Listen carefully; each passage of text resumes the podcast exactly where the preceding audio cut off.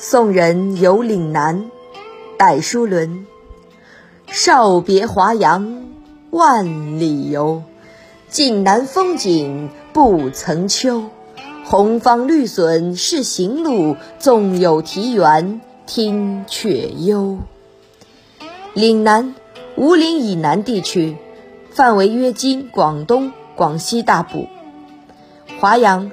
江苏省金坛县西南茅山上的山洞，绿笋、绿竹，啼园，园的啼声，一般以猿啼形容悲切。纵，即使，幽，幽静。我年轻时离开华阳到南方远游，岭南的风光郁郁葱葱，没有霜秋。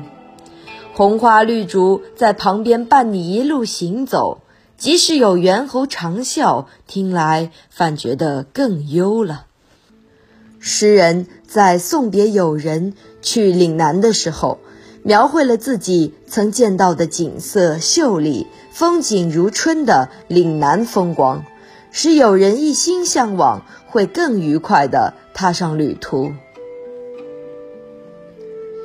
少别华阳万里游，晋南风景不曾秋。